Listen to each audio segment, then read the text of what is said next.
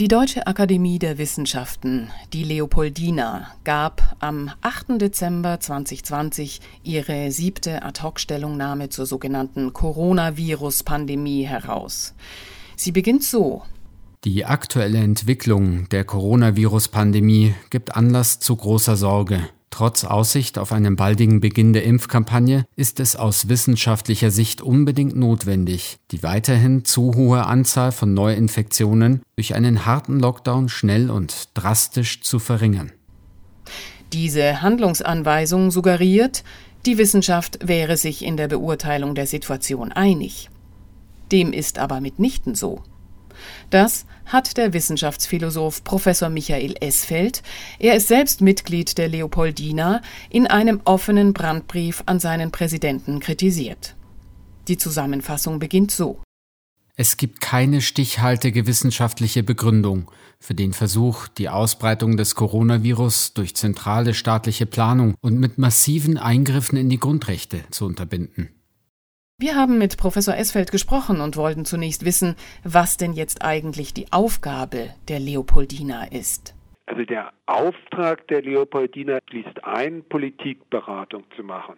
Und das ist ja auch sinnvoll, weil das gehört mit zu dem Leitbild der Leopoldina, in dem es heißt, jetzt aus dem Kopf zitiert, dass man die wissenschaftlichen Erkenntnisse zur Aufklärung der Gesellschaft zum Nutzen von Menschen und Natur und zur Achtung der Menschenrechte einsetzen soll.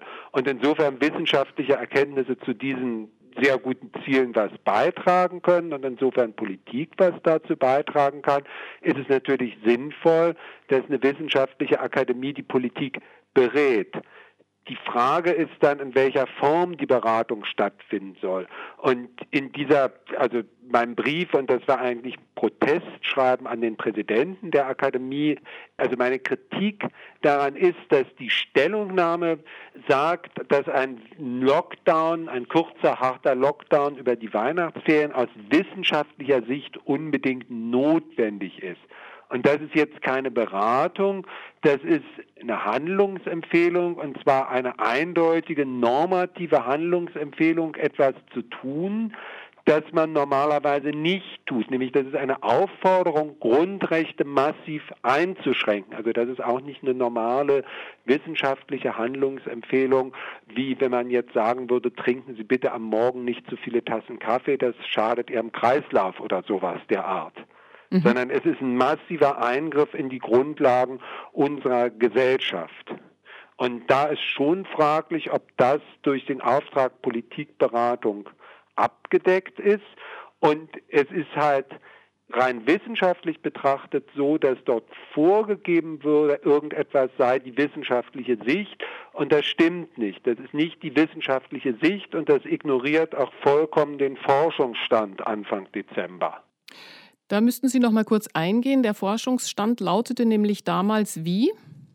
Der Forschungsstand ist, dass wir seit März eine Diskussion haben innerhalb der Wissenschaft darüber, wie man mit dieser Pandemie umgehen soll. Also ob man so verfahren soll, wie man das bei früheren Pandemien ähnlicher Größenordnung gemacht hat. Beispiel Hongkong-Grippe 1968, 69, Asien-Grippe Mitte der 50er Jahre, wo man rein medizinisch reagiert hat. Also die Strategie dort war allgemeine Hygieneempfehlungen und fokussierter Schutz der Risikogruppen. Das ist die traditionelle Strategie, mit Pandemien umzugehen, versus dem neuartigen Vorschlag, mit politischen Repressalien, Grundrechtseinschränkungen einzugreifen, beispielsweise in Form von Lockdowns, die das gesamte gesellschaftliche Leben betreffen.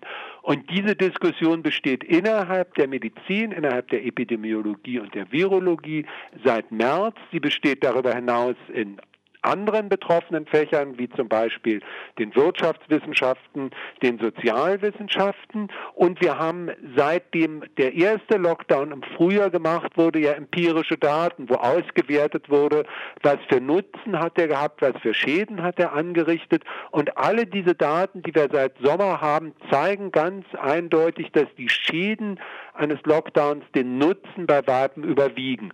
Und dieser Forschungsstand, also einmal dieser Forschungsstand aufgrund der empirischen Daten plus die Diskussion, die schon seit März besteht und die zur Wissenschaft gehört, ist in diese Stellungnahme überhaupt nicht eingeflossen. Mhm, mh.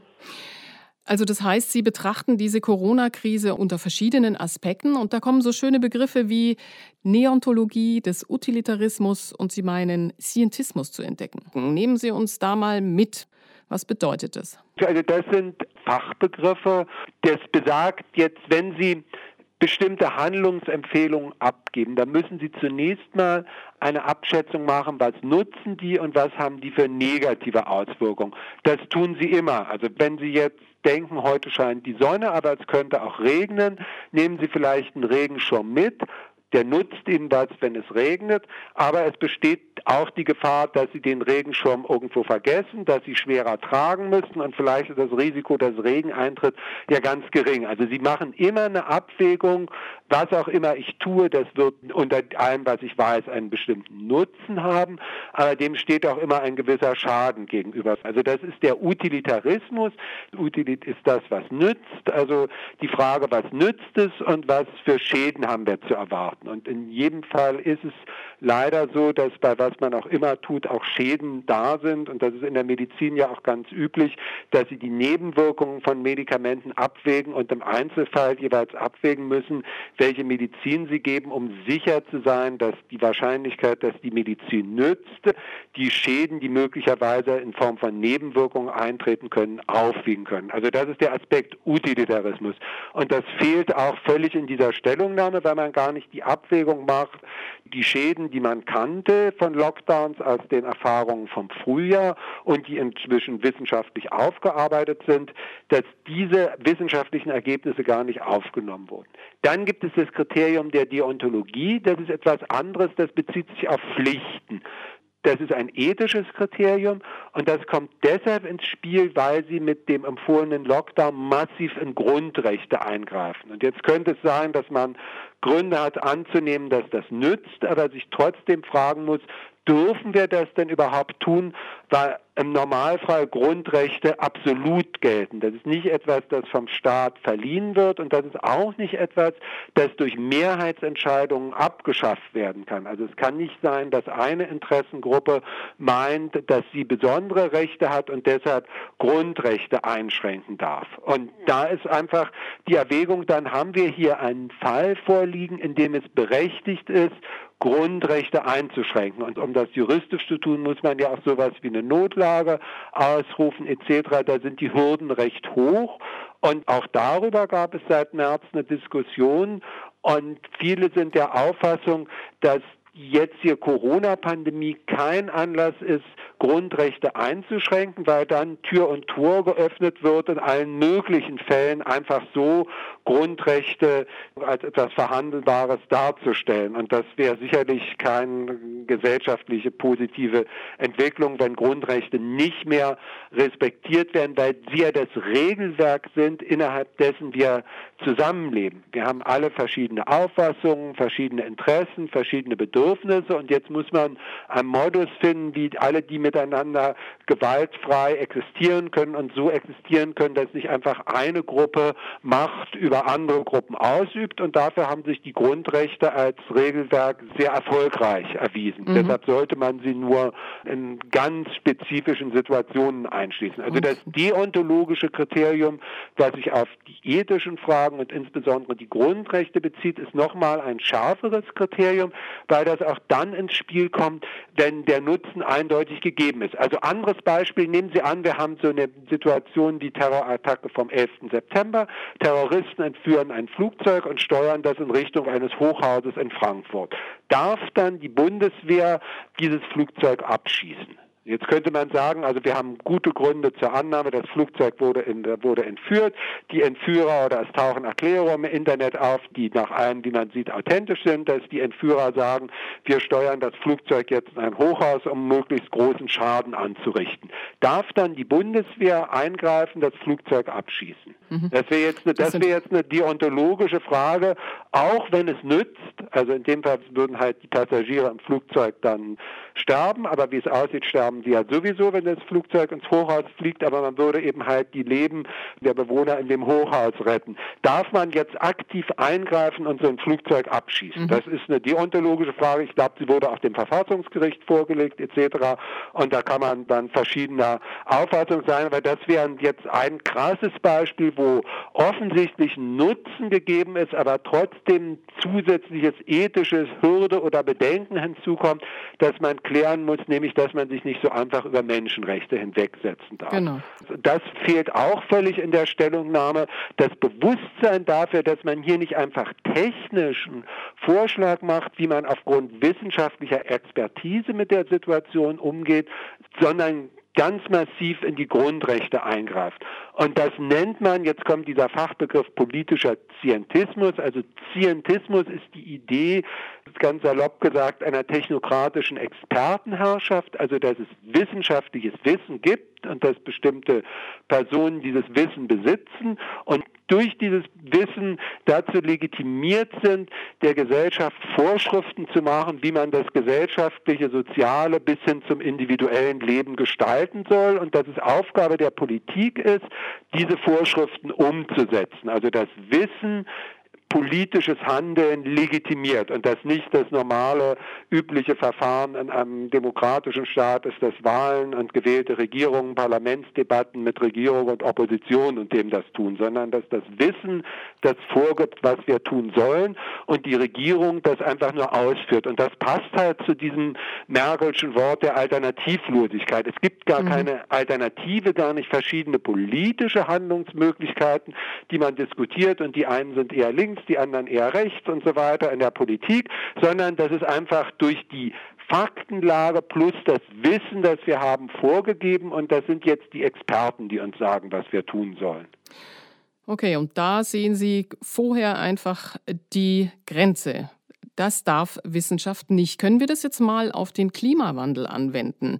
Wenn es die Wissenschaft sozusagen nicht gibt, die diese Vorschriften macht, ab wann ist denn ein wissenschaftlicher Konsens da, dass tatsächlich politische Entscheidungen daraus folgen müssten und in das Leben der Menschen dann eingegriffen werden darf? Zum Beispiel, dass man Kreuzfahrten oder das Fliegen verbietet. Also ob jetzt politische oder ökonomische Antworten, die stützen sich ja dann doch immer auf die Wissenschaft.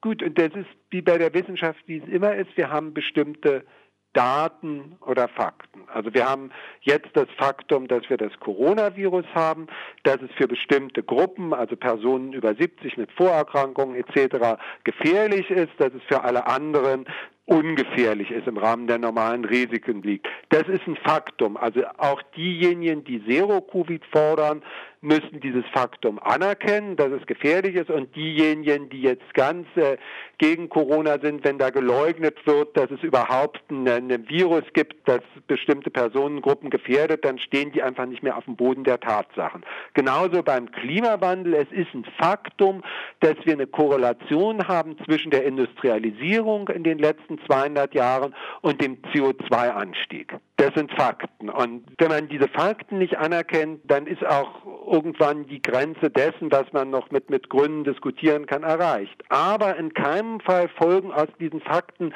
bestimmte Handlungsanweisungen.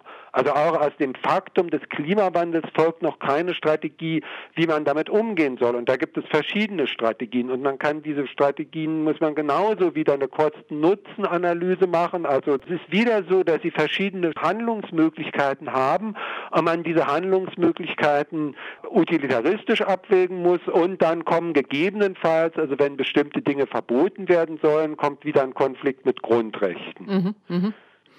Okay. Wobei man ein Grundrecht auf Bewegungsfreiheit hat, aber jetzt nicht ein Grundrecht, also ein bestimmtes Beförderungsmittel zu nehmen, das scheinen mir doch in erster Linie erstmal utilitaristische Erwägungen zu sein. Aber auch jetzt. da ist es wieder so, es ist nicht einfach die Wissenschaft sagt, dass man das und das tun soll. Mhm, genau, genau. Es ist genau wieder dieselbe Situation, dass verschiedene Wissenschaftler, die alle das Faktum des Klimawandels samt der Korrelation mit der Industrialisierung anerkennen, verschiedene Handlungsstrategien vorschlagen. Verschiedene eben, genau. So, es haben sich jetzt in den letzten Jahren einige Wissenschaftler als Journalisten in die Medien begeben und beziehen dort sehr eindeutige Positionen. Beispielhaft will ich hier mal den Harald Lesch nennen und die vor allem die Jugend ansprechende MIT mit ihrem Kanal MyLab. Die haben sich maßgeblich und vor allem sehr klar positioniert zu verschiedenen Themen, beispielsweise zur Impfung. Die MIT ist zur Interpretation von Corona-Modellierungen sogar, ich glaube, damals in den Tagesthemen aufgetreten. Ab wann würden Sie denn sagen, muss man dann von Propaganda sprechen, wenn Wissenschaftler das tun?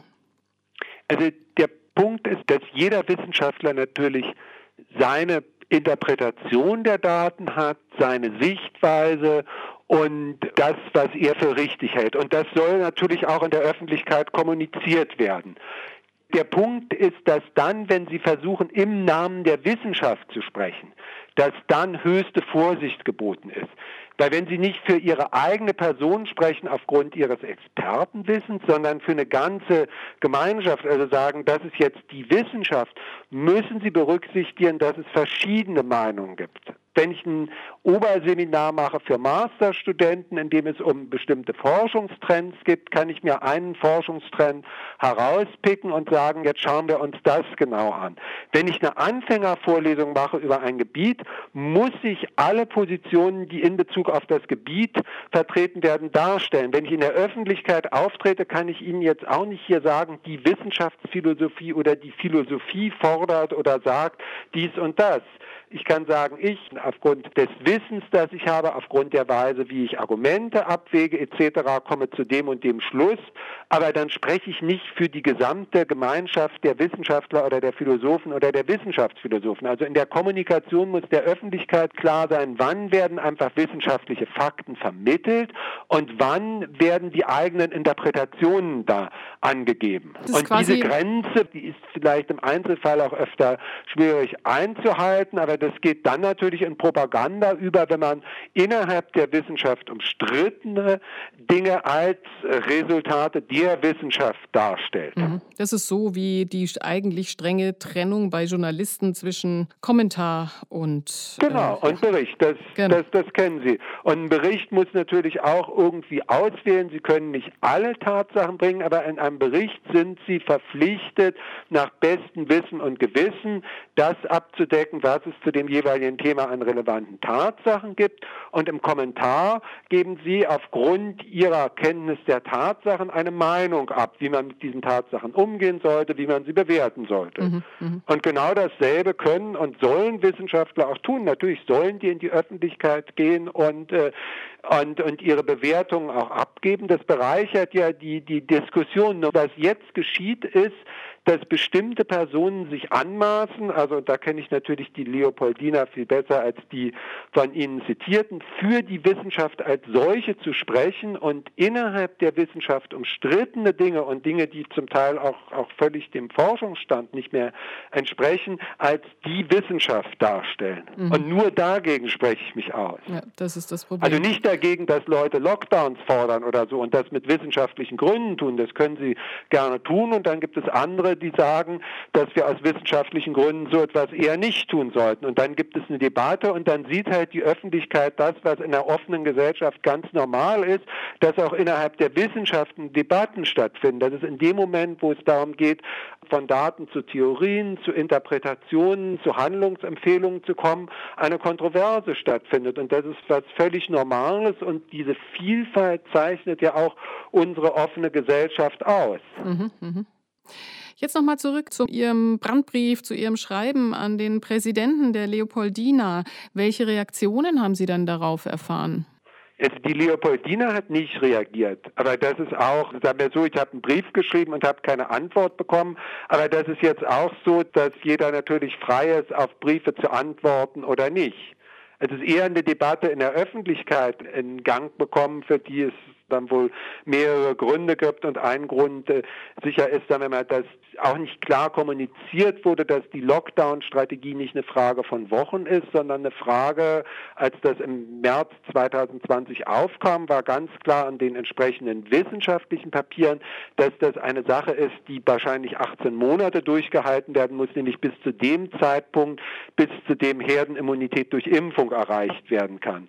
Also es scheint eher, dass das jetzt so in der deutschen Öffentlichkeit hochkommt, eher damit zusammenhängen, dass in dieser Stellungnahme suggeriert, also dass zunächst gesagt wurde, man macht Anfang November einen Teil-Lockdown, um Weihnachten öffnen zu können und dann wurde verschärft, dann wurde gesagt, wir müssen jetzt in den Weihnachtsferien einen harten Lockdown machen, damit das in zwei Wochen vorbei ist und jetzt ist bald Ostern und man sieht, dass es immer noch nicht vorbei ist. Weil das wusste man vorher, dass ein Lockdown kurzfristig was bringen kann, so wie man ihn aufhebt, die Fallzahlen wieder hochgehen. Und deshalb hat man ja auch die Daten gehabt, dass Länder mit Lockdown, Länder ohne Lockdown, der Lockdown macht keinen signifikanten Unterschied. Also man wusste schon am 8. Dezember, dass Lockdown eine gescheiterte Strategie ist.